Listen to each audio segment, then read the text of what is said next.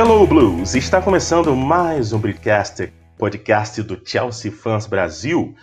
Eu sou Felipe Henriques e estou mais uma vez aqui no comando da mesa e hoje para falar sobre esse mês de dezembro que é assustador para o Chelsea. Empates contra o Everton, contra o Wolverhampton, o jogo contra o Lille, o sorteio da Champions demorou para valer, mas valeu. O Chelsea vai enfrentar o Lille e, claro, falar também do jogo que aconteceu no dia da gravação, que foi a vitória sobre o Brentford por 2 a 0 na fase de quartas de final da Copa Liga Inglesa. Carnaval, estaremos na semifinal. Chelsea enfrentará o Tottenham de Antônio Conte. Comigo, para que essa mesa, esse papo.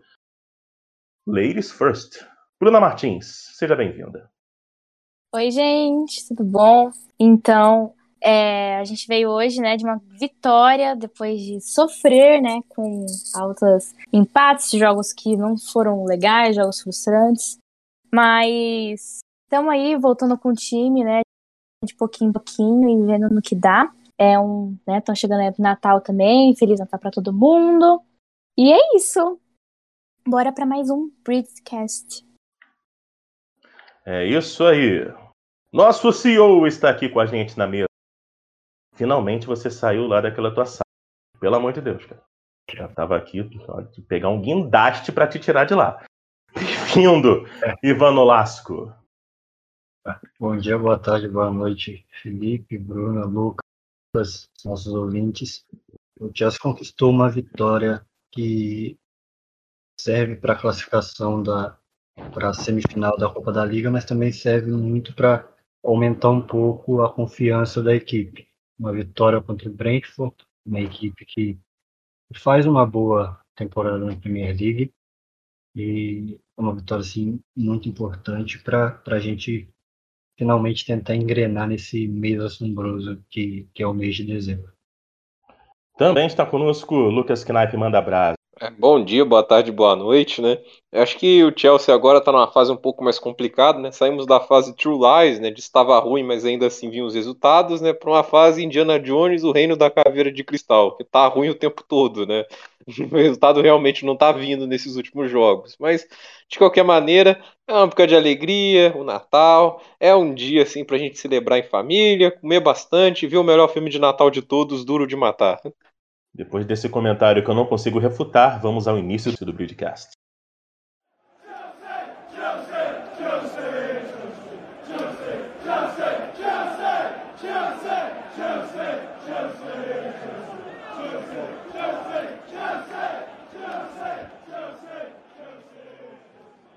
É, estamos começando mais um Bridgecast aqui no podcast do Chelsea Fans Brasil. Sou Felipe Henriques, muito obrigado pela sua audiência.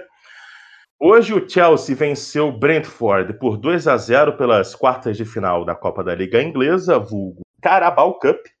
Vitória fora de casa, lá no Brentford Community Stadium, é isso? Isso. E aí o time do Chelsea venceu com gols no segundo tempo. O gol que o Chelsea marcou, de, em, claro, né, foi do Jorginho de pênalti abriu o placar para a vitória do Chelsea, dois gols no segundo tempo. Mas também precisamos falar sobre os outros dois jogos na Premier League que tivemos, o empate contra o Everton e também contra o Wolverhampton. O Everton em casa e contra o Wolverhampton numa né, nebulosa cidade de Wolverhampton, lá no Molyneux Stadium, um dos estádios mais hostis atualmente. Pontos Janssen foi quem fez o Janssen, né? Que fez o gol contra do Brentford. Brentford para o Chelsea fazer 2 a 0 Já saiu o sorteio ainda não? Acho que durante a gravação se saiu Saiu, a gente forma. pegou. Tottenham. Saiu o sorteio? Ah, vamos pegar o Tottenham. Não vou mencionar nada do que aconteceu offline, tá? Vamos lá. É... No outro confronto teremos mais uma vez Arsenal e Liverpool se enfrentaram em 2019, né? 2019, 2020, né? Não, não, lembro se foi na semifinal exatamente, mas também teve aí esse confronto. E Liverpool jogou com um time misto, né? Ganhou do, do Arsenal nos pênaltis. Chama atenção negativamente, né? Devido a tantos problemas, desfalques, a questão do Covid, né? Isso é muito complicado, porque, poxa, como é que você vai analisar friamente, tecnicamente, se você tem um elenco que sofre com lesões, sofre com a questão do Covid, e aí um jogo que nem deveria ter acontecido, que foi o contra o Wolverhampton, ele acontece. Fica muito complicado. Hoje, eu sinceramente estava já preparado para nós chegarmos aqui e falava, caramba, ó, o Chelsea caiu. Acho que todo mundo, né? Tá preparado uhum. para chegar aqui e falar, olha, o Chelsea foi eliminado. Mas não, o Chelsea venceu com alguns jogadores da equipe B e C, alguns jogadores que nem deveriam fazer parte da equipe Z, como Ross Barkley, e também os jogadores aí da, da base, como o Vale, né? O... E também Harvey Vale e o Sukup Bell, é isso? Sim. E o Sukup Bell. Já tinha até conversado com o Ivan, e o Ivan falou: olha, nesses garotos, garotos aí, eu até gostei da, do primeiro tempo do Vale, Tá, eu confesso gostei, achei a movimentação dele, a, a, a, coragem dele, alguns lances bem interessantes. O Bell, até pelo posicionamento um pouco mais centralizado na área, o Marcos Alonso errando todos os cruzamentos possíveis, isso também o fez ficar mais discreto. Da minha parte é isso para falar sobre esse jogo. Depois, a gente, como esse jogo foi hoje, vamos falar primeiro dele, e claro que ainda temos que falar sobre muita coisa hoje pra gente falar. Ainda temos que falar sobre o confronto contra o Lille, que não falamos, né? Ainda aqui no Gridcast. Vamos deixar esse confronto por último. E no final teremos um quadro? Não sei. Não sei. Gente, gente. Não sei. Eu coloco totalmente a vitória por conta do Ivan, porque é a primeira vez que eu participo e o Ivan também participa. Então eu, ele, ele a gente ganhou por causa dele. Verdade, porque né, nas outras vezes estava começando a repensar que é verdade. Vai saber qual peça a garota entrou no estúdio. Pé esquerdo, provavelmente, né? Mas. É, de fato, de novo, então ele vai começar a palavra. De volta. Ivano Lasco. Cara, você tem que participar mais vezes, mano. Pô, cara, tá louco. Manda brasa aí. Então, eu é, assisti mais o, a parte final ali do, do primeiro tempo contra o Brentford e o segundo tempo inteiro. É, foi bem interessante ver alguns jovens ali entrando é, como titulares. Eu até esperava mais jogadores da base começando a partida, mais alterações, mas o Tuchel ele soube mesclar bem a, jogadores mais experientes com, com alguns jovens para dar descanso aos Lures. É, então é, eu gostei bastante do, principalmente do segundo tempo ali, com a entrada do Kanté, aí o Chelsea começou a ter mais controle da partida e a partir dali conseguiu a importante vitória. É, como você falou antes, se, se a gente estivesse falando de uma derrota aqui contra o Brentford, eu acho que eu estaria tranquilo, não feliz, mas tranquilo, porque é, a equipe já não vive uma boa fase, mas está muito desfalcada, muitos jogadores é, fora por Covid, no total são oito agora. O Lewis Baker, que faz parte do elenco principal, também testou positivo. Caramba. Então é, é uma situação bastante complicada. E em relação à partida do final de semana, que não deveria ter acontecido, foi um absurdo da Premier League ter mantido a partida. É, o Chelsea tinha sete jogadores fora, no total 14 disponíveis apenas, sem os da base que não, não viajaram para Wolverhampton. E não adiaram a partida, sendo que o Manchester United, que tem menos jogadores indisponíveis, tem um total de 37 jogadores disponíveis no elenco inscritos na Premier League. O Chelsea tem 28. Então não faz muito sentido.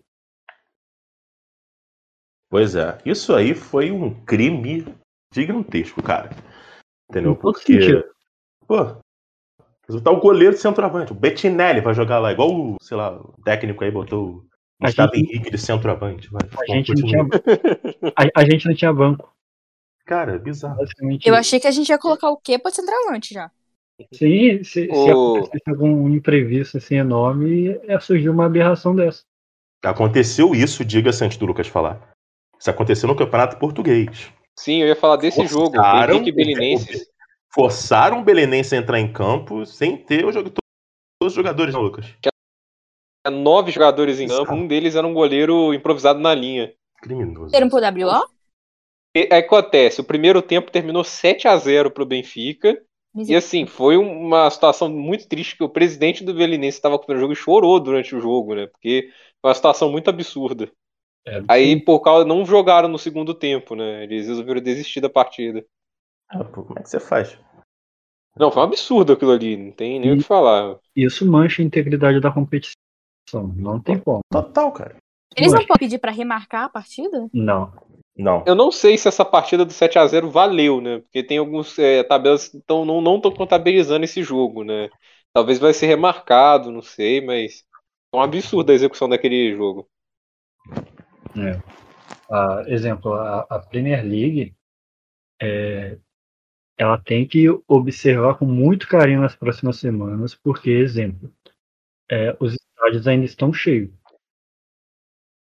Então é, é, isso me, me chama muita atenção. É, é, um fator de preocupação, porque jogadores, muitos comemoram muito próximo da torcida.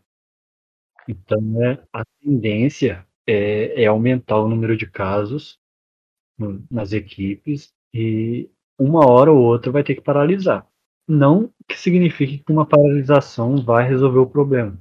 Eu acho que é muito mais complexo do que isso, porque hoje é o Chelsea, mas daqui a pouco pode ser outra equipe, que está numa situação parecida. E, exemplo, o Tuchel ele muito bem. É um jogador fora por 10 dias, atualmente são três partidas do Chelsea que o jogador está fora. Então é, é, é, uma situação assim complicadíssima. E não tem uma solução. É, a, a gente pode dar palpite aqui, mas isso não vai resolver o problema o argumento da Premier League em questão a isso foi que congestionaria muito os jogos do Chelsea, porque a gente tem muito jogo. Só que eu acho que a gente tem que pensar na saúde dos jogadores, até porque não tendo jogador não tem partida. Exatamente. Então não faz sentido nenhum darem é. esse argumento.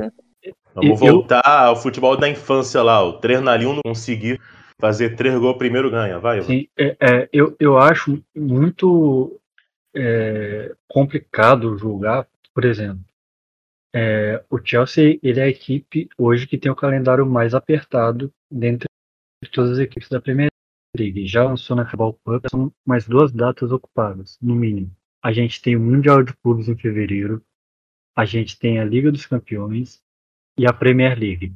Exemplo, se começar um, uma sequência de adiamento de jogos, ou um que seja, vai ficar muito complicado lá para frente. Então, por um lado, é, é um pouco plausível, mas por outro lado, a saúde dos jogadores para mim tem que vir primeiro lugar.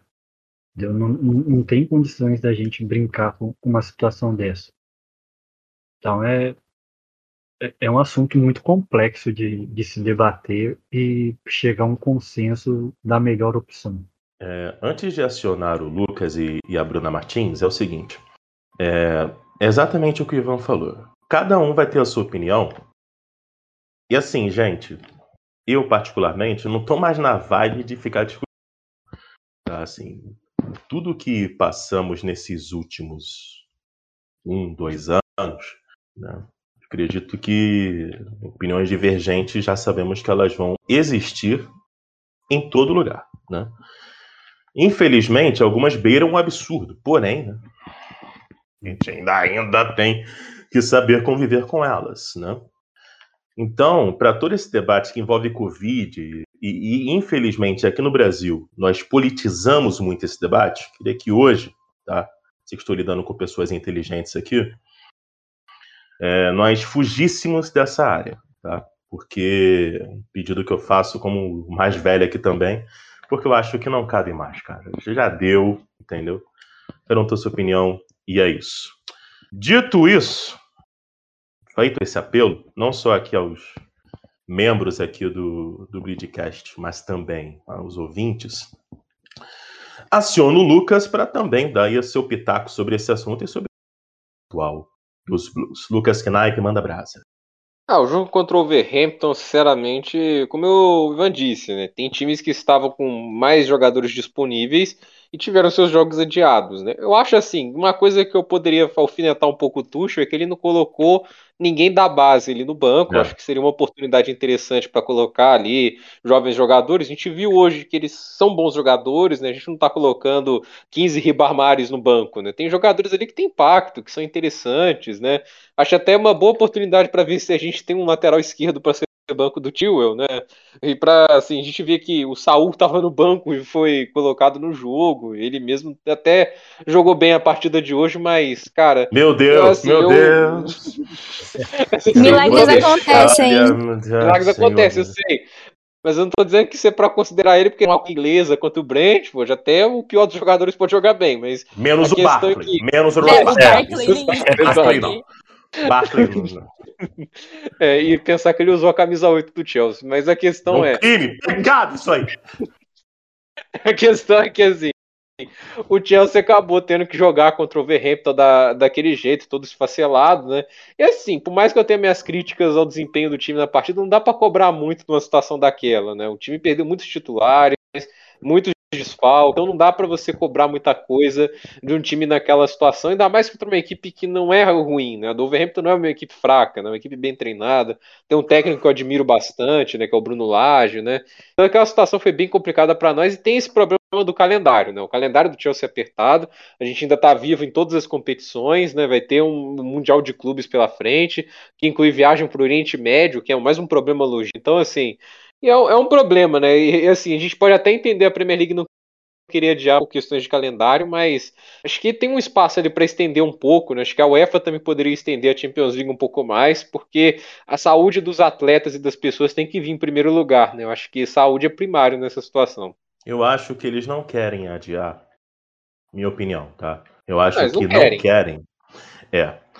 E nem e, eu tenho percebido até meio para a entrevista do Conte antes do jogo Liverpool e também a do Tuchel contra, antes do jogo contra o próprio Everton também contra o Wolverhampton. A minha impressão é que nem os treinadores querem parar e eu tenho dúvidas perguntar os jogadores, claro, com uma classe muito maior, mas o único que se manifestou contrário à continuação, se não me engano, foi o Ed Howe no, no, New, no Newcastle, né? O que faz Sim. todo sentido. Porque, é, porque, né?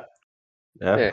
Pois é, né? tem que paralisar por uns 10 anos para o Newcastle conseguir aí ter um bom momento. Haja petróleo para reerguer esse time. Meu irmão, olha, outra guerra, hein?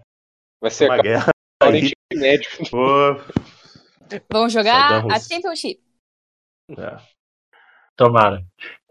Bruna Martins. Eu. Está aqui conosco novamente. Aliás, o Ivan, né? Ele tá aí igual o Marcos Braz, né? Qualquer conversa é um perigo. Mas vamos lá. Que queria dizer o seguinte aqui. A, multa rescisória para tirar aqui qualquer um desses três aqui é no mínimo 500 milhões de euros, tá? Só para tirar qualquer um desses três aí, do Ivan, da Bruna e do Lucas. Do Lucas, então, amigo, que tá há mais tempo, eu aumento para 800. Que é esse aqui, eu não faço. Eu não quero perder nunca. A do apresentador um milhão e meio de euros, a gente conversa. Um milhão e meio de euros eles liberaram o rosto. Isso aí é Não, algo isso. já claro. Mas Bruna Martins está de volta, claro, abrilhantando a gente aqui. Manda brasa, o Bruna. Então, é, eu não vou julgar o trabalho do Tuxo, até como o Ivan falou, porque olha a situação que a gente está passando, né? Muito complicado, caso de Covid e afins. Não vou entrar em detalhes, que vocês já falaram tudo que tinha para falar. É, eu não assisti o jogo do Overhampton, porque, né, eu tive um compromisso. Mas eu assisti os melhores momentos. E o Wolverhampton é um time que ele é muito agressivo, é um time que causa muita falta, né? À toa que a gente teve nove faltas causadas pelo Wolverhampton. E a gente já tava todo quebrado. A gente, o nosso time já tava todo quebrado. A gente não tinha banco. Eu já pensei, meu Deus, lascou. Lascou. O jogo vai acabar, eles vão ganhar pro WO. Mas. É, até que, pelo que me falaram também, né? O Saul jogou bem. Isso já é um começo, já é um começo, tá, gente? Não irei falar mal do Saul hoje. É, na partida de hoje contra o Brentford, é, o, eu acho que o Bell e o Vale, eles têm um ótimo entrosamento. O Simons, eu acho que ele teve mais dificuldade que os outros meninos da base. Ele não acompanhava direito as jogadas, eu acho que ele não acompanhava o ritmo. Ele sempre ficava para trás, se vocês forem reparar nos lances. É, eu acho que o Chelsea estava muito presente em campo, a gente jogou bem. A gente não jogou o que normalmente a gente joga, obviamente. Mas eu acho que hoje a gente fez uma partida aceitável. Não vou falar que eu tô satisfeita, porque não tô satisfeita ainda. O, o Chelsea, aquele Chelsea bom, entendeu? De assistir, sabe? Não aquele Chelsea que a gente tem medo de tá 3 a 0 a gente levar empate. Aliás, né, aconteceu hoje no jogo do Liverpool e do Leicester, né? Que o Liverpool empatou 3 a ele tava 3 a 1 pro Leicester. O nome disso é Brandon Rodgers. É. tipo assim, não é porque ele é mau técnico, é porque isso acontece com ele mesmo. Só com ele. Toda decisiva ele, ele, ele, ele pena. Enfim, eu acho que, falando agora do Kovacic, que ele voltou, né? Eu acho que ele joga como se nunca tivesse estado ausente. Ele joga muito bem. Ele é um ótimo meio-campista, ele é muito bom jogador. Barkley, horrendo. O que, que ele tá fazendo na Premier League? Não sei, porque é lerdo. Ele é lerdo pra passar, ele é lerdo pra chutar a bola, ele é lerdo pra pensar, ele falta velocidade e ele não toma decisão rápida. Pelo amor de Deus, né? Pelo amor de Deus. É, o segundo tempo a gente começou bem melhor que o primeiro tempo. Bem melhor mesmo. É, tivemos aquele gol contra, né? Que foi um belíssimo gol, sinceramente, foi um golaço.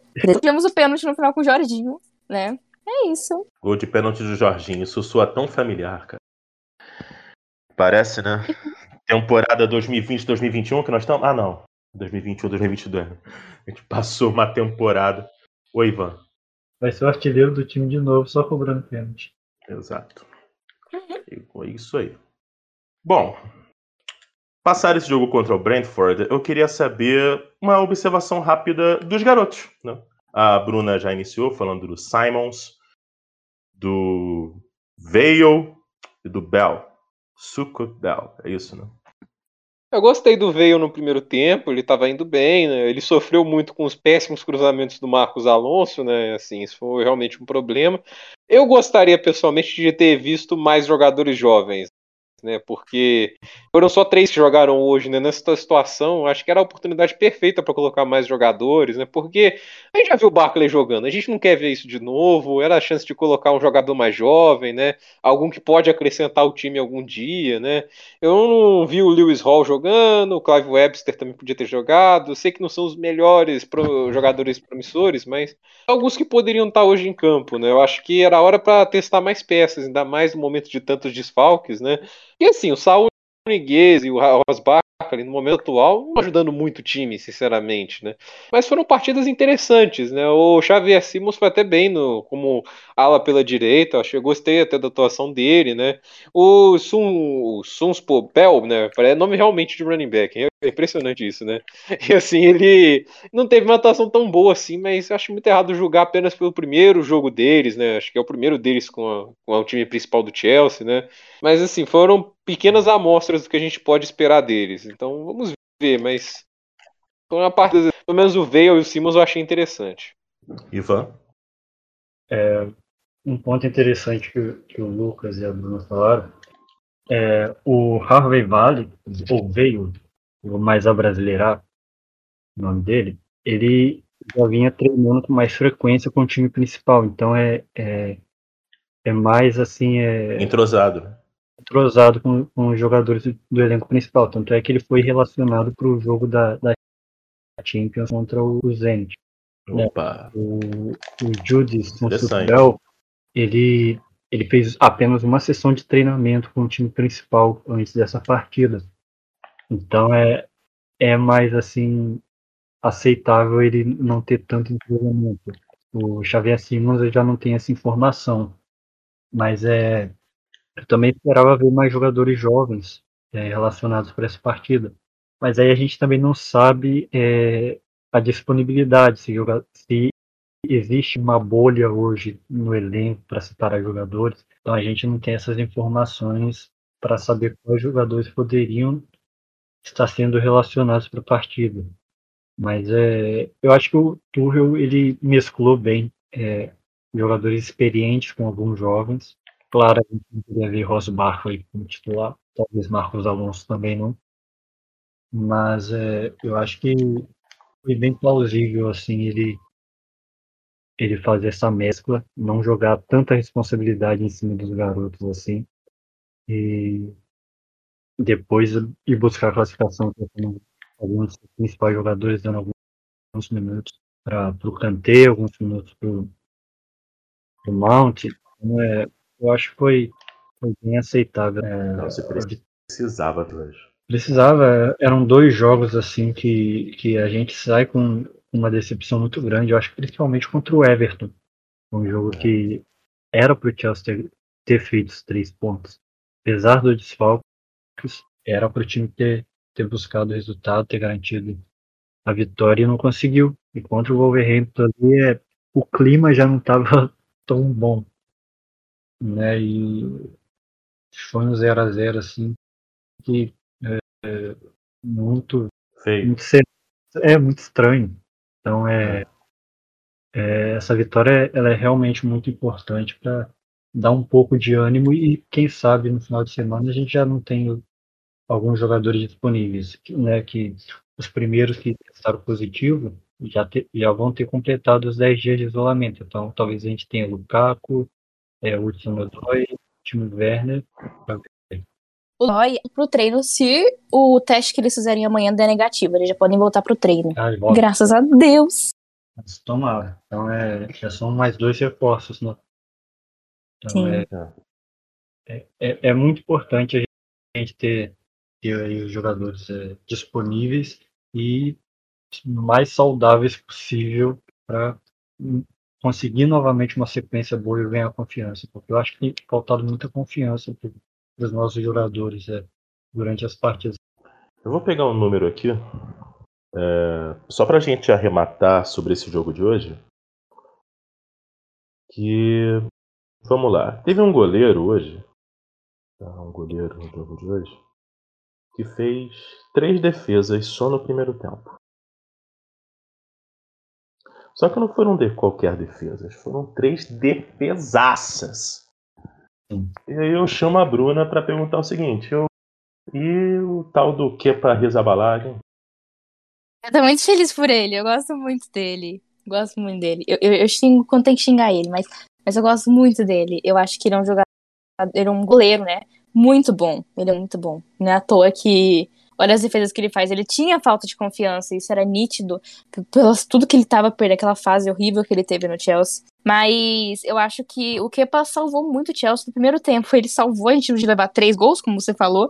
E ele tá voltando até confiança. Eu acho que isso é muito importante. Porque vai ter, né, a Copa Africana e a gente vai ter que contar com o Kepa. E eu quero ter confiança no goleiro e saber que eu, a pessoa que tá no meu gol, do meu time, uma pessoa que eu confio, uma pessoa que eu sei que se chegar a bola ali, ele vai conseguir defender. Se tiver um pênalti, a gente sabe que pode contar com ele. Eu acho que isso é muito importante para um time se dar bem. Enfim, obviamente, nosso primeiro goleiro tem que ser o Mendy. Mendy faz uma temporada bem melhor, mas eu acho que eu fico feliz de estar vendo que dá para confiar no Kepa novamente. Eu acho isso muito importante para a equipe e eu acho que isso faz tudo mudar. Eu acho que ele fez um ótimo jogo hoje, salvou o Chelsea. Todos os jogos da Carabao Cup que a gente teve, que ele jogou, ele arrasou, ele jogou muito bem, ele defendeu. Gente tem gols que ele que realmente entra dentro, né? Mas tem, a gente também tem que falar da defesa, né? É, quando entra, por exemplo, a nossa defesa fica ruim, ele também não tem muito o que fazer, até porque futebol é um jogo que é, é de equipe, é um jogo coletivo. E se ele tiver uma defesa ruim, obviamente ele não vai conseguir defender um gol, né? É isso. Confiança é tudo Exatamente. na vida de um atleta. Não só na vida do, de um jogador de futebol, mas na vida do atleta. É tudo. Eu quero supor, propor uma situação aqui pro Lucas. Ele vai amar, com certeza. Acho que ele já até sabe que eu vou perguntar para ele. É o seguinte. Mendy vai para a Copa Africana de Nações, infelizmente. Ou felizmente, dependendo do ponto de vista. Né? Se tiver Copa Africana. É, se tiver. Né? Na Band, inclusive, da Atena. Copa Africana de Nações, ser maravilhoso. Uganda e Zimbábue com Datena. Cara, assim, Neto. uma das coisas que precisa acontecer. Sim. Vamos lá. É... Lucas, é o seguinte, o Mendy, vamos lá, se tiver a Copa o Mendy vai para Senegal, para a seleção de Senegal. E aí o Kepa joga. Vocês já deram uma olhada nos Jogos de Janeiro? Chelsea? Tem um confrontinho ali, entendeu? Contra o Manchester City ali, tipo, de boa, tá? Tranquilo. super de boa, tá? Depois, ó, os Jogos de Janeiro. Dia 2, acho que ele vai. Eu acho que ele ainda vai estar, né? Tem o. Você ia falar, Bruno? Não vai ter o Salah também, né? No Liverpool? Nem o Mané. Nem o Mané. É, tem isso. Né? Uh, mas o Liverpool né, é, é o Liverpool. Vamos lá. Dia 2 de janeiro, Chelsea. Dia 4, Chelsea Tottenham. Tem o Chesterfield, que é pela Copa Inglaterra. É no dia 11, tem. Teria né, a volta contra o Tottenham, mas acredito que esse jogo vai mudar. Mas vamos lá. Tem dois jogos contra o Tottenham, o Chesterfield pela Copa e o Liverpool, confronto direto. Dia 15, Manchester City no Etihad Stadium. Dia 23, Chelsea Tottenham em Stamford Bridge. Dia 8 de fevereiro, não sei quando o Mendy deveria voltar, deve voltar. Chelsea e Brighton no. Não sei se ainda chama Max Esse jogo acho que vai ser adiado porque o Mundial é entre o 3 e 12 de fevereiro. Show de bola. Obrigado, Lucas. Muito obrigado pela Mas ainda assim a gente pega Tottenham e Manchester City e Liverpool pela Premier League. Só, só para confirmar aqui, a, as duas partidas contra o Tottenham pela Copa da Liga, vão, é, a data ainda está para confirmar, mas vai ser Sim. ou dia 4 ou dia 5 de janeiro em Stamford Bridge e a volta será ou dia 10 ou dia 11 de, de janeiro no Tottenham Hotspur Studio. Já tá chegando. É, já. do lado aqui. Reencontro de Chelsea e Antônio Conte. Um Sim. dia isso iria acontecer. Todos nós sabemos disso. Não, o Conte é maior que o Tottenham. Só, só pra lembrar isso. Ah, Esse é o perigo. Difícil, né? É. Esse é o perigo. Esse é o perigo. O Arsenal é, melhor que o, é maior que o Tottenham. Mas assim, o, tem um, um, um detalhe. O Conte é maior que o Arsenal também, né? Então... É, verdade. O Conte só é maior que o Chelsea, o Liverpool e o Manchester United. Né? e o é. Nottingham Forest. E o Nottingham Forest na Premier League. Premier League. Na Premier League. Mas, de qualquer forma, teremos aí confrontos bem tensos.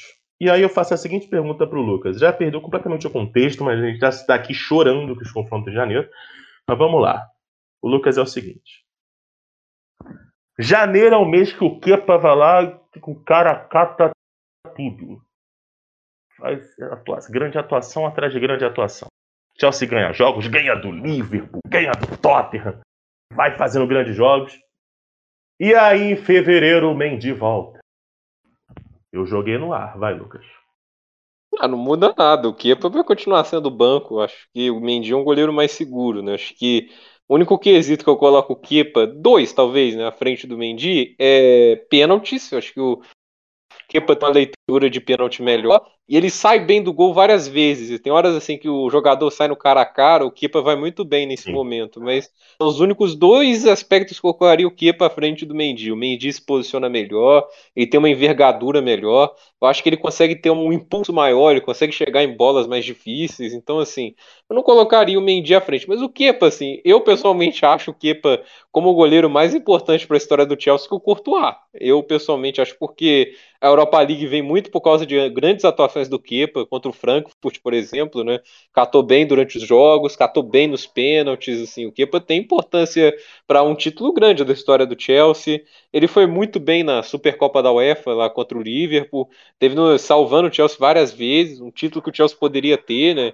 E ele foi importante para a última Supercopa, catando os pênaltis contra o Vila Real. Então, assim, o Kepa Balaga, ele é um bom goleiro. Eu acho que o que pesa contra ele é o valor que foi pago nele. Exatamente. A gente pagou por um Oblak. A gente pagou por um Oblak, basicamente, e ele não é o Oblak, né? Eu acho que ele não é um goleiro de primeira prateleira, mas ele tem sua, seu talento. A gente, no Bilbao, ele era um goleiro sólido, né? Então, assim, eu, pessoalmente, eu gosto dele pelo que ele fez na época lá do Sarri, até porque se não fosse ele, eu não acho que o Chelsea ficaria entre os quatro primeiros da Premier League também. Acho que ele foi bem desvalorizado para essa temporada, mas acho que a, a, era Lampa, eu não coloco tanto culpa no Lampa, acho muito errado, assim, até porque é muito difícil vincular um técnico às fases, porque o Kepa já falhou com o Tuchel também, né? Então, assim, mas o fato é que Nesa estava muito fraca e ele não, não se ajudou muito, mas faltou confiança para ele. Mas é um goleiro assim, quando tá jogando bem, a gente vê. Hoje ele foi muito bem, ele já está vindo bem nas últimas partidas, ele tem sim seu talento e tem seu valor. Eu diria que hoje é um dos melhores reservas do mundo, mas para titular, eu, meu voto é totalmente pro Mendy. Uh, passado o jogo contra o Brentford até o jogo contra o Wolverhampton, Né? Acho que a gente pode ir direto pro jogo contra o Everton, até pra gente ganhar tempo. Chelsea, além do empate em 0 a 0 contra o Wolverhampton, teve o um empate 1 a 1 em casa contra o Everton e esse resultado doeu. Vergonha, esse é o que eu sinto. Vergonha, frustração. Esse doeu. Porque assim, o Everton só ganhou do Arsenal nessas últimas partidas, né? Tava perdendo tudo, né? E a gente chega, teve chance para ganhar e não ganha. Esse é o tipo de. Esses são os dois pontos que podem fazer falta no final. 80% de posse de bola e a gente não ganhou um jogo. Nove não, O Paris Saint-Germain fez isso hoje. Mas eu, eu, eu, eu falando de times grandes, Lucas. falando de time grande, cara. Chelsea, outro ah, o Paris Saint-Germain. Tu acha que tá onde, cara? Na TNT Esporte pra falar que o Paris Saint-Germain é grande, mano? Ah, pelo amor de Deus. Não, mano, respeita, pô. Um grande abraço a todos da TNT Esporte que estão ouvindo. Um forte, um forte abraço para todos vocês. Mas teve o próprio Bayern de Munique contra o PSG, né? Teve mais ou menos esse cenário. É, mas aquele jogo ninguém explica, né? Não. Futebol. Sobre, esse jogo, eu, eu sou igual a Glória Pires. Não sou capaz de opinar. Boa. Boa, Ivan. Boa. Mas vamos lá. É... Esse jogo contra o Everton, eu lembro que eu estava conversando com o Lucas depois, na ideia. E, bom, a gente disse que se a gravação fosse naquele dia, haveria um mínimo uma hora de ofensas e palavras de baixo calão sendo digeridas, uh, sendo direcionadas né, ao Saul e Nigas. Eu não sei se esse se o Saul roubou o monopólio do ódio do, do Lucas Knipe.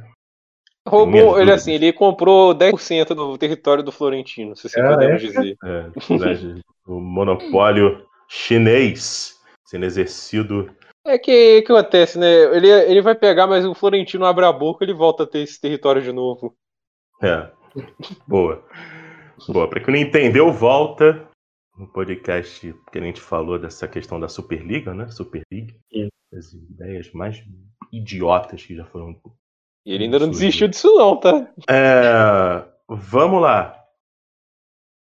Olha. Também teve nesse jogo contra o Everton uma atuação boa do Pickford. Né? Temos que reconhecer. É chato? É. Todo mundo acha que o Pickford é um goleiro superestimado? Todo mundo. Tá? Todo mundo Ele é um acha. palhaço. Você viu as coisas que ele fazia no jogo? Ele, ele começava a ir. Eu ficava indignada quando eu olhava pra é. essa cena. Ele nunca é... agarrou tanto na vida dele como nesse jogo. Virou pra Buffon tudo isso. Né? Não, é. sem comentários. Ele recebeu nota 9 é, no Ele teve o jogo de pés do Neuer, ele teve os reflexos do Buffon, o, a elasticidade do Olak. Foi impressionante o Pickford nesse jogo. Ele era o Thanos com as sete joias. Não, sem comentários, sem comentários. É... Bom, além dessa performance histórica do, do Pickford, teve o lance no final do jogo. Final do jogo nem tanto, né? Mas o de empate do Everton. Numa falha infantil do Saul, que eu acho que quando você vai para a área, você sabe o que você está fazendo. Você vai deixar o cara que tá marcando sozinho passar nas tuas costas, mano. Pô, cara. Aí o Sal, aí o cara foi lá, até tomei um, até tomei um susto, cara. Que aí eu fui ver o nome do cara lá que fez o gol do Everton, Bright White. Eu falei, ah, tá de sacanagem. aí não, cara. Aí depois de ver que não era, né, lá, o, o poçante atacante da Dinamarca. Era o zagueiro lá da base do Éder. A família. Eu só não queria levar Gordon. Se eu levasse o gol do Gordon, eu ia ficar muito triste. É. Eu não queria tomar gol de ninguém, né? Mas... É, pois é, né? Verdade, é, isso, é, é, bom, é, bom, é bom observar isso, né? Mas, enfim, é bom deixar isso claro. Mas, uh, vamos lá. Jogo contra o Everton. Vai, Lucas. Olha, esse é o tipo de jogo que deixa a gente muito irritado por não ter vencido. Porque eu acho que o Chelsea fez a pior atuação dele, porque a gente criou as oportunidades, teve chances claras para marcar e acabou não aproveitando uma chance de vencer um oponente em crise. A gente está falando do Everton, que faz uma Premier League muito fraca. O Everton, no momento, é apenas o 14 colocado, tem oito derrotas, quatro empates e cinco vitórias. Marcou apenas 21 gols, sofreu 29, né? O foi testado. A gente não sabe se ele chega até o Natal empregado, né? Porque tá. Ele e o Bielsa são os que estão balançando no cargo hoje na Premier League. Então, assim, situação do Everton não é nada boa. E esse é o tipo de oponente que você tem que aproveitar a oportunidade. Você tem que ir lá e vencer o jogo, porque quase todo mundo tá fazendo isso. Esse time tomou 5 a 2 do Watford, né? Do, mais que eu elogio o Ranieri, o Watford tem muitas imitações técnicas, né? E assim, a gente vê, perdeu de 3 a 1 pro Crystal Palace, perdeu pro Brentford, perdeu de 4 a 1 pro Liverpool. O Chelsea, se quiser ganhar o título, tem que ganhar esse tipo de jogo, né? E a gente não conseguiu. E olha que eles estavam desfalcados, né? se não me engano, o Calvert-Lewin não jogou essa partida. Não, então, não assim, é, o Chelsea perdeu uma grande oportunidade nessa, nesse jogo. E esse é o tipo de jogo que talvez, assim, você olha para isso fala, né? Não dá para perder tanta chance. A gente questiona muito os atacantes do time, porque, cara, é, seis chances claras que, se não me engano, o Chelsea teve e só uma a gente conseguiu converter. Isso é muito pouco, né? O Pulisic eu gosto dele, mas poxa, não teve uma boa atuação, cara. Ele jogou mal, assim. É, a gente também teve muito desfalque, né? O Lukaku acho que não jogou, é, estava fora por de Covid. O Werner não jogou. E assim, o Pulisic teve a chance. Eu passo um pouco de pano que centroavante não é a função do Pulisic. Pois né? é, ele jogou, ele joga, ele é ponta, né? Lembra é. que quando o Lampa, ele tava voando, ele era ponta. Quem era o, cumpria a função de centroavante na época era o Giroud ou o Tammy Abraham. E a gente jogou sem centroavante, né, nessa partida, ele estava improvisado, acabou não funcionando muito bem, né? E assim, no final das contas, jogo que fica mais decepcionante porque a gente abre o placar, e toma gol do da família do Red Dead Redemption 2, né? Brant White, né? Então é complicado, né? Que é. Aí vem o Lucas e joga, depois ele termina fazendo essa menção sensacional. Eu tô falando, cara. Todo mundo aqui é 500 milhões de euros exceção de mim, todo mundo aqui é 500 milhões. Vamos, vamos lá. É... é... que eu tô jogando muito Red Dead Redemption 2 agora, na casa do meu tio, e eu tô pegando essas referências, né? Não consigo tirar da cabeça, né? Mas é, tomar o gol ali é inaceitável. E o Saul gente, eu falei, elogiei ele da partida de hoje, mas não é partida de é, Copa da Liga Inglesa contra o Brentford que limpa a barra do cara, né? Literalmente foi um dos piores reforços do Chelsea nos últimos anos e eu repito o que eu disse, né? Assim, eu, eu nunca porque fui 100% nesse essa contratação do Saul. Se, se tinha o Chouameni por 30 milhões de euros na época, que foi quando ele desvalorizou, quando o Mônaco não se classificou para a Champions League, o Chelsea tinha que ter ido com tudo para cima do Chouameni. Ele é muito mais jogador, assim, tem um potencial maior, é mais jovem, estava em excelente fase, só ninguém joga bem tempo e, cara, a atuação foi tenebrosa e não tinha motivo para ele entrar. Eu acho que essa é a questão. Quando você tá com problemas do banco e tem poucas opções, às vezes é melhor deixar do jeito que tá. Não tinha por que tirar o, o Alonso colocar o Saúl Niguez. Ele chegou, acho que, ser colocado centroavante no jogo, né? Saúl Niguez acho que é um jogador mais versátil do Chelsea, né? Jogar mal em todas as posições. Isso é uma virtude. Uma grande virtude, isso. Eu não tive nem tempo de comemorar o gol. Uhum. Ele foi ala, ele foi meia, ele foi centroavante, né? Ele só não jogou bem até agora, né? É verdade. Falta ser goleiro. Não, não dá. Não, não, dá, dá ideia ao Tuchel. Dá ideia ao Tuchel. Quem gosta dá de ideia. E olha, não dá sério. Eu acho que Bruno, esse jogo contra. É, contigo, eu vou, com, com você, eu vou fazer outra, outra de, de leitura da partida. Com a, a ausência do Tewell, fica cada vez mais clara a importância dos laterais do certo? Fica uhum. cada vez mais claro isso. Você tem a importância dos alas, que aí Muitos se perguntam, mas por que o Chelsea não tem pontas? Verdade, até quando o Hudson Odoi e o Pulisic entram, muitas vezes eles entram como alas, né? E aí, o que, que se percebe nisso, cara Bruna Martins? É o seguinte. O, o Rhys James e o Tewell, eles para essa fase ofensiva do Chelsea. Por quê? Os dois sobem, atuam como pontas e o Chelsea faz uma coisa da, que a, a tal que o pessoal que usa o tatiquês, né? Que usa muito, que é a tal da zona da bola, né? O lado onde mais forte, onde tem a maior concentração de jogadores e a posse de bola está ali. E o Flamengo usa isso com o Jorge Jesus toda hora, tá? Toda vez 2019. O, a jogada termina do outro lado. O exemplo.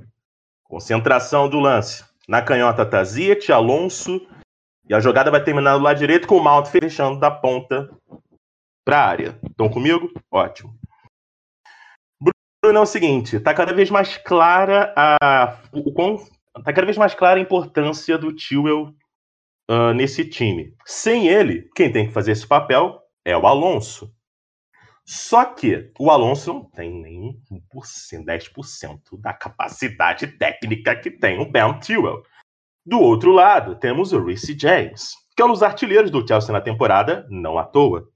Como é que você vê essa, essa situação do Chelsea e essa importância tática dos laterais?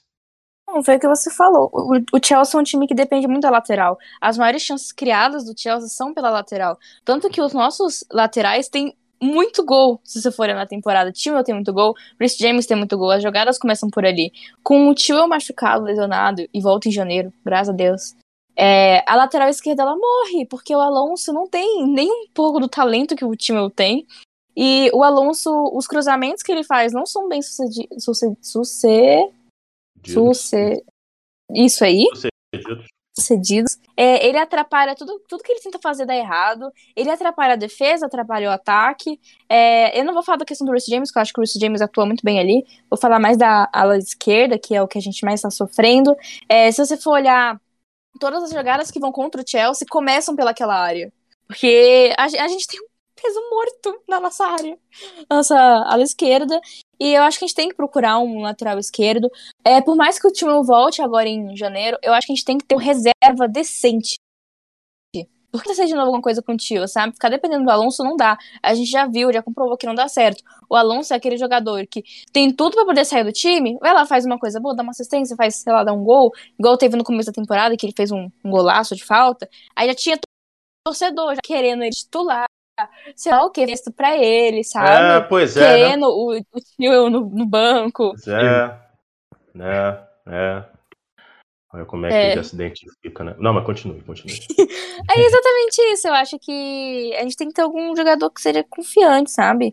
Eu não gosto do Alonso ali. Eu acho que ele, ele não é um jogador atualmente que eu vejo no Chelsea. Ele não agrega em nada para mim. Ele é um jogador que, para mim, tá ali só para poder. Ah, tá acontecendo uma coisa, bota ele, sabe? Mas ele é um jogador com fio. Vamos lá. É, dito isso, é, algo mais que devemos salientar? Ah, ah, claro, outra coisa. O Lucas ele levantou, Ivan, a questão do Pulisic atuando como 9, que de novo não funcionou, né? É que o Pulisic quase fez o gol da vitória contra o Wolverhampton, né?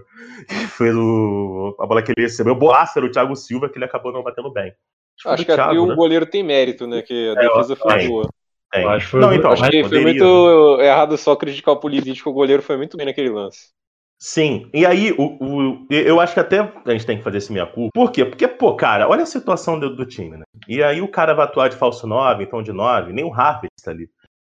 Então isso tudo se torna complicado, porque assim, cara, nem porte de 9 ele tem. Mas o Pulisic é muito importante. Este elenco, esta necessidade de elenco, eu queria o Ivan, eu queria ouvir o Ivan, porque o, a Bruna e o Lucas recentemente falaram sobre o Pulisic, mas eu quero ouvir o Ivan falando aí sobre o nosso Capitão América. O Christian Pulisic, ele é um jogador que, que tem um potencial muito grande, mas o, o que sempre limitou ele foram as constantes lesões. Mas a gente sabe que ele com é, saudável e, e com ritmo de jogo, ele é muito capaz de produzir performances de alto nível, como ele já mostrou na, na época com o Frank Lampa, onde ele foi um jogador muito importante e decidiu diversos jogos do Chelsea. E no, pós é, a parada para a pandemia de 2020. Então, é, é, ele é um jogador para elenco, assim, eu, eu acho que é é, pode ser um jogador muito importante. Claro, é, precisa se manter saudável, é, é, é uma grande dificuldade que ele se mantenha dessa forma, mas é, é um jogo que pega bastante. Claro, ele precisa atuar na sua melhor posição, que é pela ala esquerda, pela ponta esquerda. Né? É, é, ali é onde ele consegue é, ser mais perigoso, é, incomodar muito a, a defesa adversária e, e, ser um jogador que, que realmente agregue para a equipe. Mas é, é um jogador sim, muito importante, que tem um potencial muito grande e se estiver saudável e com, com um bom ritmo, é uma peça assim é, é muito valiosa na, nas mãos do, nas mãos do turno. Exato. Bom, acho que a gente já salientou tudo. Lucas, algo mais que você queira destacar do jogo contra o Everton? Ah, sinceramente, eu não tem muito mais o que É. acrescentar. O Alonso não jogou bem, né? Você lembrar disso, É, né? nossa, De que novo, novidade. É a novidade. Eu acho que o grande mérito do Conte como técnico do Chelsea não foi ter ganhado a Premier League, foi ter feito o Alonso um jogador decente por um tempo, né? E o É. Moses, é. Isso aí foi realmente brilhante por parte do Conte, mas a a questão que eu acho assim, o Chelsea não pode perder tantas chances claras como naquela partida. Elogiar o Hakim Ziyech, que jogou bem aquela partida, criou boas oportunidades Sim. de gol. É um Ziyech que a gente estava vendo mais no Ajax, né? De novo, também falar que talvez seja a hora de testar um esquema diferente, né? Porque É. se o Pulisic existe nesse centroavante, não tem que ficar forçando o cara a ser uma função que ele não é, né? Eu acho que ele de ponta é, esquerda foi muito bem no Chelsea. No- na época do Lampard ele estava jogando muito bem. Acho que ele podia colocar o cara numa situação um pouco mais confortável para ele, porque improvisar jogador quase nunca dá certo, né? São casos muito específicos que o cara é colocado na posição que ele não atuava e jogou bem. Isso é muito raro, né? E, é, mesmo jogadores de qualidade às vezes sofrem com isso. Verdade. Tem um jogador que foi chutar, eu não sei se vocês conhecem um tal de William Arão, improvisado, que terminou como campeão brasileiro. Né? É, mas ele é de zagueiro, eu vou Torcedor te da falar. Cabo Friense, tu ama o Flamengo, né? Eu não falo só do Flamengo. Gostaria que a senhorita mantivesse o decoro, né?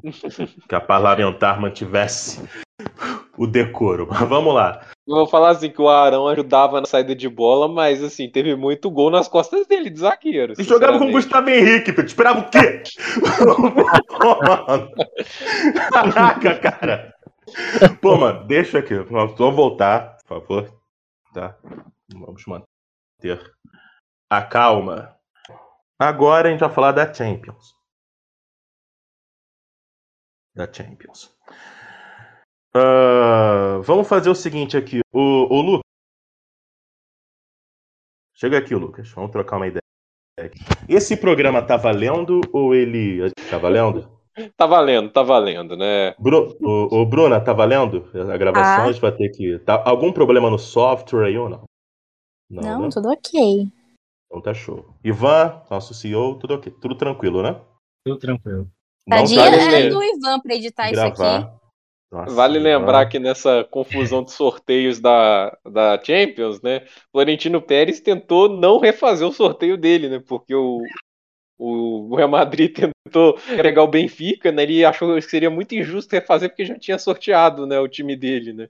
E, e como devia ter sido feito, não ligaram porque ele falaram. e Agora o Real Madrid pega o PSG. Não muda muitas coisas, né? Confrontos da Champions. Sporting Manchester City, Leipzig, Salzburg, na verdade. Salzburg. Salzburg. É mesmo, escudo é fogo. Quase, quase falei Bragantino aqui. Bragantino Champions. Bragantino, Bragantino e Bayern de Munique. 1x0 Bragantino. Tour. Ah, Chelsea e Lille. Confronto mais importante, claro, por motivos Obviamente. óbvios. Benfica, Benfica com novo treinador? Não sei. PSG e Real Madrid. Inter de Milão e Liverpool. Esse confronto aqui. Uma casca de banana do caramba, isso aqui. Terminou de voando, tá? Liverpool. Que líder da Série A. Olha, meu irmão. Vila Real e Juventus, outra casca de banana do caramba, isso aqui. E Atlético de Madrid e Manchester United, que é uma casca de banana também. Os dois. Vai lembrar que eu não sei se Simeone vai estar até lá, não, tá? A É. situação tá complicada. É bom lembrar. É bom lembrar. Meus palpites, isso não importa agora. Vamos falar de Chelsea Lille. No primeiro confronto, detalhe que assim. Estava eu lá, entrei no grupo, entrei em contato lá com o Lucas, falei assim, ó, olha só, eu não falei, entendeu? Do confronto da, da a gente falou de do Bayern, do Ajax, do Real Madrid, discutimos qual seria o mais viável, o Ajax ou Real Madrid. Ninguém falou nada do Lille. Eu não deixei, eu não vamos. Ser o Lille? Ninguém todo não quer pegar o Lille e tal. Aí eu, aí eu vou lá ver o, o sorteio vejo lá. Ué, Chelsea Lille. Meu Deus, rapaz. Deu certo isso aqui. Aí vem o Lucas e fala: Não, você cancelei. No lado que deu um problema. Falei: Que ele? Vou pegar o Bayern. Aí o que aconteceu? Pegamos o Lille de novo. Essa Champions é nossa. Chelsea vai ser tricampeão da Champions. Eu tô cravando aqui. Eu tô cravando aqui. O Chelsea vai ser tricampeão da Champions. Podem me cobrar lá no dia da final em São Petersburgo. O Chelsea estará lá. Contra quem? Não sei, mas o Chelsea vai estar e vai levantar a taça. É, Ivan, Dito pode cobrar e gravar e colocar no dia do podcast após a final da Champions. Sim, claro, exatamente. Óbvio. Não disse. Aí a gente vai lá e porque, assim, Porque eu quero falar assim, que o Super League tá... E a arma secreta é essa. Dito isso, agora vamos falar sério. Porque esses três dados deveriam saber que não devem levar a nada do que eu falo na seriedade, na relevância. Dito isso, Bru, Primeiro comentário é teu. E aí, o que esperar do nosso querido. Ah, não, calma aí. Calma aí. A Bruna vai guardar para outra hora. Nossa Senhora! Vamos começar aqui com a parte mais séria desse programa. Nosso querido Ivano Lasco. Por favor, hein? A moral que eu tô te dando. Não me... Agora, caro CEO do Chelsea Fans Brasil. Então, é, eu acho que dentre todos os confrontos que, que eram possíveis para o Chelsea, obviamente é, é o mais fácil. Porém, o Chelsea não pode chegar e subestimar o adversário. Né? A gente viu que, por exemplo, na última edição da Champions, a gente comentava que o confronto contra o Porto seria o mais fácil e a gente quase se complicou ali nas quartas de finais. Então, é, o líder é, o, é o atual campeão francês. É, não vem fazendo uma boa temporada, né? Na Ligiana nessa temporada, mas é, é um jogo de mata-mata e a equipe precisa estar 100% focada. Né? Então a gente não sabe como vai estar o Chelsea é, até lá, né? porque o momento não é dos melhores, mas é, se o time é, voltar a apresentar um bom futebol e jogar que, que sabe, tem tudo para passar sem grandes problemas. Mas, repito novamente, não, não pode subestimar a equipe do Lille, porque é uma equipe que tem, tem suas qualidades. Lucas, é o seguinte. É, tem dois jogadores no time do Lille que é bastante.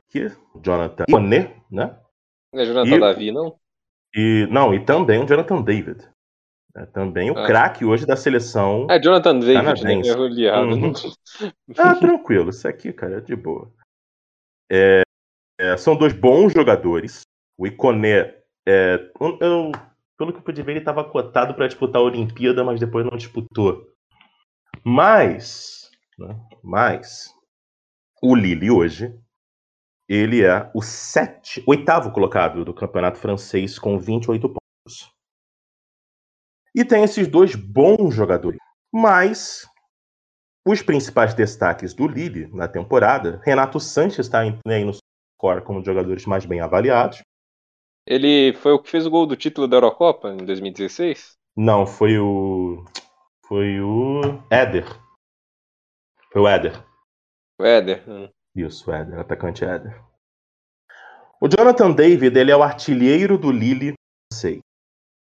Tá com 12 gols. Tem outro jogador que eu gostaria de falar do Lille, que é o filho do George Weah, que é o Timothy Weah. Timothy Weah, Timothy Weah, isso. É bom jogador. Sim. O Benjamin André também, bora que nome, né? Maravilhoso. É, o André é um jogadoraço. Me recusa a falar o nome dele. O, o Burak Yilmaz, veterano artilheiro ucraniano, ah, o artilheiro turco, melhor dizendo, o líder de assistências é o Burak Yilmaz nessa temporada da Ligue 1. Na Champions, onde o Lille terminou como segundo colocado do grupo G, né? E o Salzburg primeiro, e terminou em terceiro Sevilha e em quarto o Wolfsburg. O artilheiro do Lille na Champions também é o Jonathan David, com três gols, e o Iconé é o líder de assistências com dois gols. Outro jogador que está lá no, no Lille é o Angel Gomes, emprestado do Manchester United, acho, né? Não sei se ele ainda pertence ao, ao Manchester United. Mas é isso. Esses são os destaques aí do Lille. É sempre bom ter cautela, não é mesmo, Knipe? Claro, né? Até porque a última vez que um time inglês subestimou um francês aí na Champions League não deu muito certo, né? O é. Manchester City Guardiola, aí... Aquele abraço. Aquele abraço. ele escalou o time com três zagueiros, porque a verdade é que ele tava com medo do Bayern de Munique, subestimou o, o, o Lyon na época, né? Que tinha um técnico que eu gosto pra caramba, que é o Rudi Garcia, e o jogo, ele matou o jogo nos contra-ataques, né? E assim, o Lille é um time que vem, é o atual campeão francês, mas a gente tem que lembrar que não é mais o mesmo técnico, né? Muito do título foi do técnico que era o Christopher Gaultier, é um uhum. baita técnico. E assim, hoje o técnico do time, até um nome bem difícil de pronunciar, é o Jocelyn Goro Venet, acho que esse é o nome do técnico do Lille, né? acho que é assim que se pronuncia. E é um trabalho em começo de formação, é um time instável, o time do Lille não é um time muito confiável. Hoje jogou contra o Bordeaux, que está lutando contra o rebaixamento, chegou a estar tá perdendo o jogo no primeiro tempo, só foi virar no tempo. É um time pouco confiável até agora. Defesa, 26 gols sofridos, né? O ataque, idem, né? 26 gols marcados. Então, assim, não é um time que vem bem nessa temporada. Mas vale lembrar, está em oitavo, essa era a mesma posição do Lyon na temporada que eles eliminaram o Manchester City. Então, assim, subestimar o oponente Nunca, não dá para cantar a vitória antes do jogo acontecer, porque nunca sabe como vai ser o jogo. O Porto nos ofereceu um desafio muito complicado. Por exemplo, o Porto foi mais difícil de derrotar que o Real Madrid. Então, assim, aqui, dos quatro que a gente podia enfrentar, o Liri era o oponente mais acessível. Mas, assim, como eu disse, tem o Jonathan David, né? Tem o, o Timothy Weah, né? Que é um bom jogador. Uhum. Tem aí também é, o jogador turco que você falou, né, que pode dar ser um perigo para Portugal nessa repescagem, né, o Wilmas, pode ser um perigo para Portugal na repescagem, né? É, e, assim, é, tem, bem lembrado. Tem seus valores individuais, mas é um time incompleto, essa é a grande verdade. O Lille não é um time completo, que tem qualidade em todas as áreas. Eu acho que assim é bem obrigação o Chelsea passar. Porque, assim, por mais que o City tenha perdido pro Lyon, era obrigação ter passado aquele jogo também, porque o time do City era bem superior, mesmo tendo aqueles probleminhas de zaga, né? E assim, Chelsea tem elenco para passar com tranquilidade sobre o Lille, porque não vem sendo um time assim que impressiona essa temporada, que vem mostrando regularidade, bom futebol. Acho que é um oponente para o Chelsea passar sem problemas se jogar o básico. Se jogar eu, o básico. Eu acho que em uma temporada que a gente tem um número muito grande de jogos, também tinha com o Mundial chegando, eu acho que a gente ter pegado um, um adversário mais fácil, né, no sorteio, eu acho que isso nos permite descansar jogadores que são muito propensos a lesões, e eu acho que isso é muito bom. Então eu sou confiante que a gente vai vencer, né, pelo amor de Deus. Isso aí. Apesar né, dessa lembrança, embora seja muito boa, esse foi nada, é maravilhoso. Né, mas causa medo? Causa. É, mas não é o Rudi Garcia o técnico do Lille, né? Mas, uh, vamos lá. A gente já falou que o confronto ele inspira cuidados. E eu quero levantar a bola aqui para Bruna no seguinte ponto. Se o Chelsea jogar mal, não é passando jogar mal, passou, sei lá, prorrogação, perdeu na França, teve que virar o jogo na Inglaterra, jogou mal, passou suado, muito além do que todo mundo está esperando, muito diferente do que eu esperava. Se isso acontecer, é, e além disso, vou fazer uma outra pergunta depois para a senhorita também, mas vamos por essa primeiro. Se isso acontecer, vai ser considerado uma decepção? É, eu acho que futebol é aquela coisa, né? Tem dia que tudo dá errado. Mas eu acho que é um adversário que a gente teve sorte de pegar, que não é um adversário como o Bayern de Munique, que é tá numa fase incrível. É, mas ganhou, passou, tá bom, né? Mas a gente também tem que um jogo na no outro. É, eu acho que não seria totalmente decepção. Seria uma dece... Não seria uma decepção, até porque a gente teria virado o jogo pela hipótese que você falou, então, uhum. né? É tão ruim assim. Sim. Mas eu acho que o Chelsea, o elenco do Chelsea é muito bom é um elenco, é um elenco que tem a capacidade, sim, de estar tá ali para poder competir para ganhar novamente uma outra Champions League, né? Então eu acho que o Chelsea ele tem que estar tá com cabeça, né? Até porque tem outras competições e eu quero focar na Champions League. Eu acho que é mais importante de tudo para mim. Eu quero ver o Chelsea no campeão novamente. O Chelsea tem um elenco incrível. O elenco titular do Chelsea é incrível. Que temos um meio-campo incrível, uma defesa incrível, temos atacantes muito bons, temos o Lukaku, né? Que pô, é o Lukaku.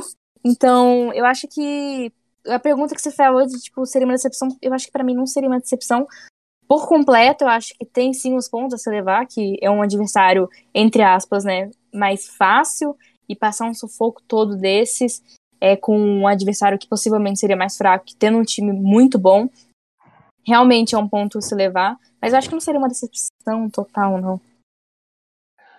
Dito isso, né, vamos para outra pergunta, que aí eu já quero fazer até a reta final. Vou fazer a mesma pergunta que eu fiz para o Lucas, depois do empate contra o Everton. Eu repasso para a Bruna. Se o Chelsea for eliminado nas quartas de final da Bayern de... ou pelo Liverpool, que são os times mais fortes. Ou se quiser incluir outro time, beleza. City também tá jogando muito bem. Sim. Se isso acontecer e o Chelsea terminar em terceiro na Premier League e foi até as quartas da Champions, vai ser considerado um ano decepcionante para você ou não? Não.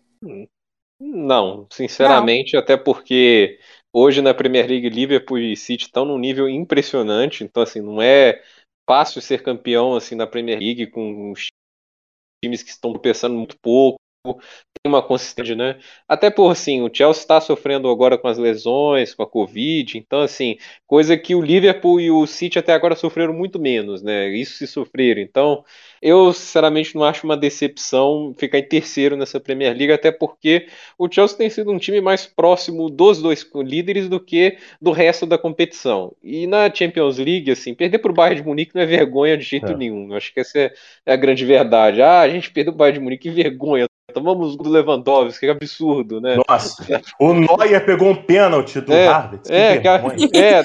Desde que não seja por 8 a 2 tá bom. É. Não, não. Quem, quem toma de 8 já foi até eliminado. Fica tranquilo. assim, não tem acontece, né? Das quartas de final para frente, cara, é complicado, né? São times muito fortes na maioria das vezes, né? E assim, eu, eu só ficaria mesmo decepcionado nas quartas de final se o Chelsea tivesse um jogo assim que foi bem e não conseguiu passar, né? Porque esse tipo de oponente é complicado derrotar, né? Você tá falando do Liverpool, uhum. do Bayern, né? São Deixa eu mudar duros, então. E assim. Deixa eu mudar. Uhum. É... Bayern, Liverpool e City como os três grandes favoritos, né? Vamos Sim. fechar. Beleza. E o Real Madrid correndo por fora. Real Madrid. Olha, até colocar o Chelsea Real com o Real Madrid nesse grupo. Não, sim, sim. Deixa o Chelsea quietinho. É, igual o Jorginho falou, deixa o Chelsea quieto. É, é, se o Chelsea eventualmente cair para o Manchester United, não, Se o realmente... Chelsea for eliminado pelo Paris Saint-Germain com o Neymar destruindo, com o Messi acabando com. E aí? Bom, se for o futebol sofrível que ambos estão jogando hoje, aí a gente fica revoltado, né? Mas, né, por exemplo, o United, o, Ralph Ragnick, agora é o novo técnico, né? Pode ser que até fevereiro, março, abril já tem ajustado alguma coisa, que o time saia dessa nhaca que foi o trabalho do Solskjaer. Agora, o PSG no nível de hoje é inaceitável. Assim, cair para o PSG com o que estão jogando atualmente é inaceitável. Hoje eles enfrentaram aí o, o Lohan, né, que é um dos times que está lutando contra o rebaixamento, né, e 20% de posse no primeiro tempo eles conseguiram produzir o dobro de finalizações. Assim, o PSG tem muitos problemas, é um time assim que está um trabalho tenebroso do Pochettino, né? Assim, não faz assim, eu não tenho como aceitar o PSG desse jeito. Bruna? Concordo com tudo que o, o Lucas falou. É, uma coisa é perder pro Liverpool, né? Pro, pro Bayern de Munique. Outra coisa é perder, né, pro, pro Manchester United, né? Pelo amor de Deus. A gente já não ganhou do Manchester United na Premier League, né? A gente ficou empatado. É, horrendo. É. Sancho, Mas... né? Sancho é, fazendo. Sem comentários, sem comentários. Vai, manda abraço. Aí, é, exatamente foi isso que o Lucas falou. Eu acho que perder hoje em dia para um time que não é bem treinado, que ambos os times, quanto o Manchester United na época, quanto o Pochettino no PSG, é um time muito bom no papel. Eles têm um time, cara, tem o Messi, tem o Neymar, tem o Cristiano Ronaldo, sabe? Então. O Mbappé. Mbappé. Exatamente, Mbappé. Olha o elenco dos caras, eles têm um, um elencaço em, em, papel. Ainda mais não produz nada. E eu fico de cara, como que um time que tem esse elenco tão incrível como tem Mbappé, Messi, Neymar, como que não produz? Não produz. Eu acho que, olha, a felicidade do adulto Ney está em longe azul. Dito isso, mas. É, dito isso, concordo com vocês. Eu acho que o em caso de derrota, até pro Real Madrid, cara. Cara, vou botar parada aqui. Que a gente falou que o confronto do. do que eu falei, né? Confronto da Inter contra o Liverpool seria uma casca, né? Uma casca de banana. Vamos pensando na hipótese que a Internacional elimina é, e aí você vê os caras chegando e falando, mano, quartas de final, se o Chelsea passar do Lille, confirmar. Chelsea Inter. Eu jogo na Itália, o Chelsea na Itália, tô trauma. Lá as coisas não funcionam. E, e aí Stanford Bridge e retranca a italiana. Zeco vai lá e guarda um e a Internacional elimina o Chelsea. Ainda assim você viria como uma decepção ou não? Nesse contexto, o, o Luke? Ah, uma, uma decepção eu viria, mas assim, eu conseguiria aceitar mais porque a de elogiar o trabalho que o Simone Inzaghi está fazendo lá na Inter Monstruoso. Eu não esperava assim que o time ia jogar tão bem. E assim, o time que parecia parecia até ficar um pouco como terceiro lugar, visto o bom início do Milan e do Napoli. Hoje lidera o campeonato italiano é favorito para conquista. E assim, foi um ótimo trabalho do Inter de Milão, contratando assim os substitutos para o Hakimi, para o Lukaku, né? Trouxeram o Dumfries, que está jogando bem, o Dzeko também foi uma ótima contratação para substituir o Lukaku. Então, assim, é um time bom, é um time que tem ótimas peças, né? Inter de Milão é um time bem subestimado. Tem o Barella, que é um meia impressionante, tem o Brozovic, o zagueiro deles é um dos meus sonhos ver no Chelsea, o Skriniar, Nossa, um zagueiraço, um dos melhores zagueiros do mundo. Então, assim, esse é um time que, por ser muito bem treinado e por ter o elenco que tem, esse não é o time que eu vou ficar assim, nossa Deus, não acredito que a gente perdeu para eles. Não, não acho nessa derrota que vai tirar o sono do torcedor do Chelsea. E aí, claro, a gente fecha, né? O... Essa, essa parte, né? Essa parte final, né? Do, do podcast, falando assim, perguntando o seguinte para o Ivan. Uh, qual adversário seria mais doloroso? Qualquer um desses 16 que estão nas oitavas, Ivan. Para qual deles seria mais doloroso ficar fora, assim, perder o confronto? Quartas de finais.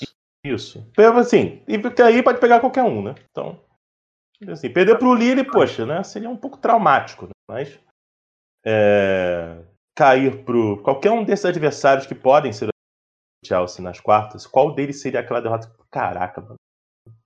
Pra esse não.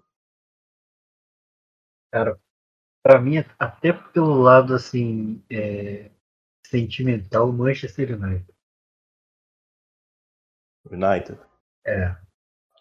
Pra mim, mas levando muito assim pro, pro lado pessoal mesmo, uhum. entendeu? Porque já faz um tempinho que o Chelsea não sabe o que é ganhar do Manchester United, por exemplo, na Premier League. É um time que tá, tá meio engasgado é, há bastante tempo. E eu acho que o jogo já da Premier League já, já não desceu muito bem, porque o Chelsea teve todas as chances ali para para ganhar no Manchester United. Saiu só com um empate. um resultado assim decepcionante. E, e eu acho que o Chelsea, ele, com seus principais jogadores voltando a jogar o, melhor futebol, se fizer um, um, um, jogo decente contra o Manchester United, eu acho que tem que ganhar.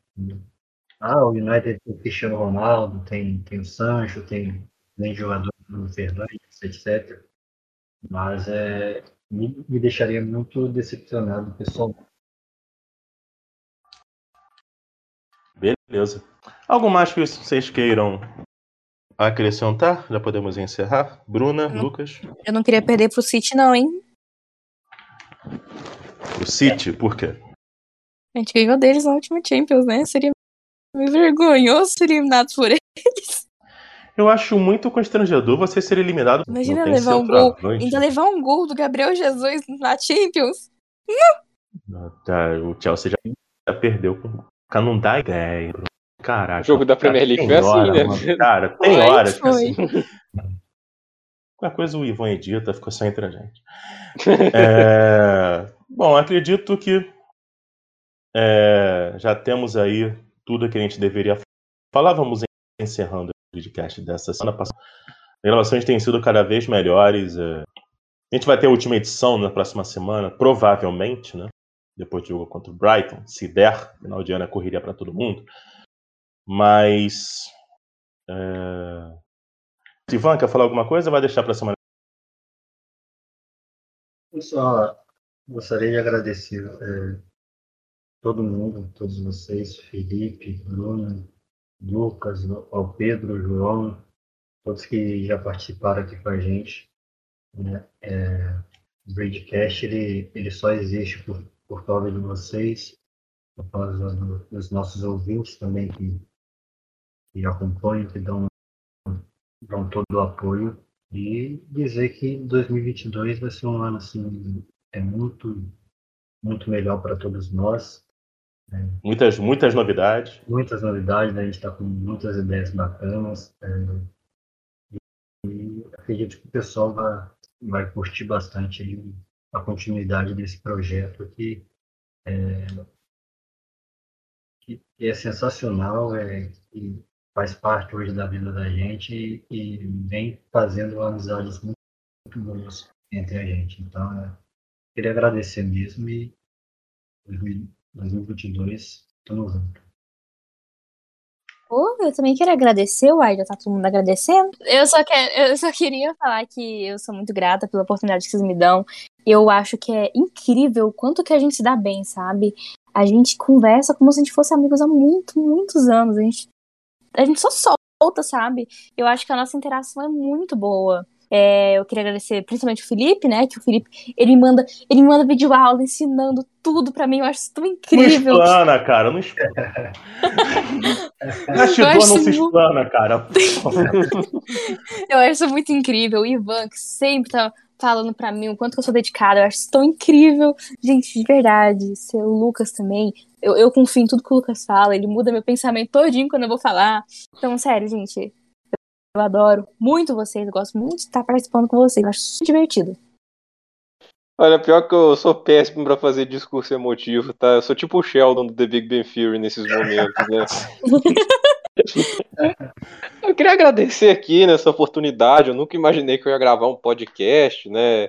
Eu sempre fui, eu sou torcedor do Chelsea desde 2008, né? E assim, sofri com o time várias vezes, vibrei muitas vezes e assim, nunca eu pensei que estaria gravando um programa sobre o time que eu torço, assim. Uma oportunidade muito legal e de gente que me aceitou aí, né, do melhor jeito possível. Agradeço muito ao Ivan e ao Felipe desde o início, assim, nessa jornada do Bridgecast, né? Meus que já estiveram aqui participando, a Bruna hoje, né, participando aqui, o Pedro também, é muito maneiro falar com ele, o John também, do Mundo PL, muito bom também. Ele entende pra caramba de futebol inglês, assim, então, assim, vários outros aí que acabaram participando, é difícil lembrar de todo mundo, também sou péssimo para lembrar de nome, mas de qualquer maneira, assim, agradeço a todos vocês por me deixarem fazer parte dessa jornada. Cara, enfim. O Felipe Henrique volta 2022, não sei, tal, talvez volte. Mas uh, muito obrigado a todos. O nosso encerramento dessa. Isso para desejar um Feliz Natal. Isso, né? É, eu, eu, eu, Felipe, eu gosto mais, eu gosto muito desse, desse feriado do Natal, por razões óbvias. Quem me segue no Twitter deve saber o porquê. Mas eu gosto demais do Natal. E assim, eu acho que o Natal é um período, mais até do que o Ano Novo, é um período de reflexão, de você entender e falar, cara, preciso mudar isso aqui, preciso melhorar isso. E evoluir sempre. Acho que o Natal é o momento ideal para isso. Então, Feliz Natal para você, sua família, a família aqui de todos também, Bruna, Ivan, Luke, todos estão ouvindo. Feliz Natal é, também. Curtam aí suas famílias. Natal, para mim, é família com a base de tudo antes de qualquer coisa. E dizer que aqui, né, o espaço que Ivan nos dá, lembrar que o Natal tem uma razão. Presentes? Não. Não é esse o motivo.